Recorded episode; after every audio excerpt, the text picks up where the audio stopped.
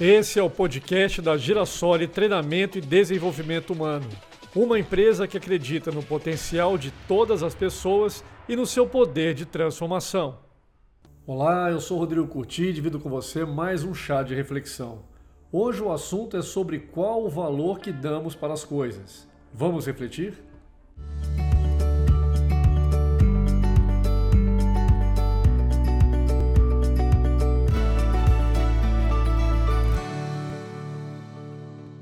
Um homem muito rico e seu filho tinham grande paixão pela arte.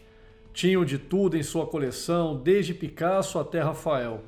Muito unidos, sentavam-se juntos para admirar as grandes obras de arte. Por obra do destino, seu filho foi para a guerra. Foi muito valente e morreu numa batalha quando resgatava outro soldado. O pai recebeu a notícia e sofreu profundamente a morte de seu único filho. Um mês mais tarde, justo antes do Natal, alguém bateu na porta. Um jovem com uma grande tela em suas mãos disse ao pai: Senhor, você não me conhece, mas eu sou o soldado por quem seu filho deu a vida.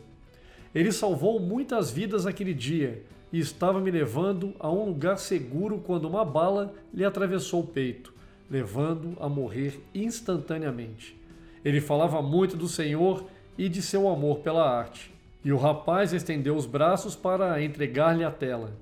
Eu sei que não é muito, e eu não sou um grande artista, mas sei também que seu filho gostaria que você recebesse isto. O pai abriu a tela. Era um retrato de seu filho, pintado pelo jovem soldado. Ele olhou com profunda admiração a maneira com que o soldado havia capturado a personalidade de seu filho na pintura. O pai estava tão atraído pela expressão dos olhos de seu filho que seus próprios olhos se encheram de lágrimas.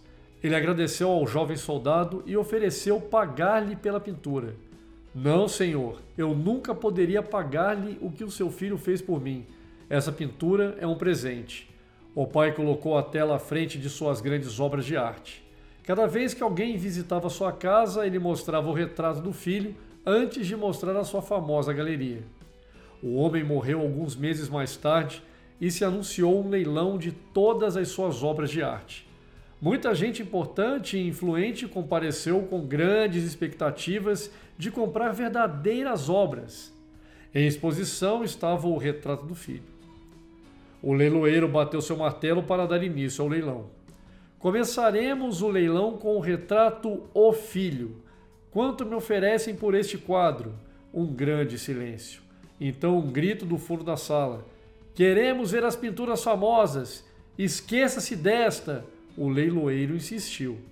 Alguém oferece algo por esta pintura? 100 dólares? 200 dólares? Mais uma vez outra voz. Não viemos por esta pintura, viemos por Van Gogh, Picasso, vamos às ofertas de verdade. Mesmo assim, o leiloeiro continuou. O filho, o filho, quem leva o filho? Finalmente uma voz. Eu dou 10 dólares pela pintura.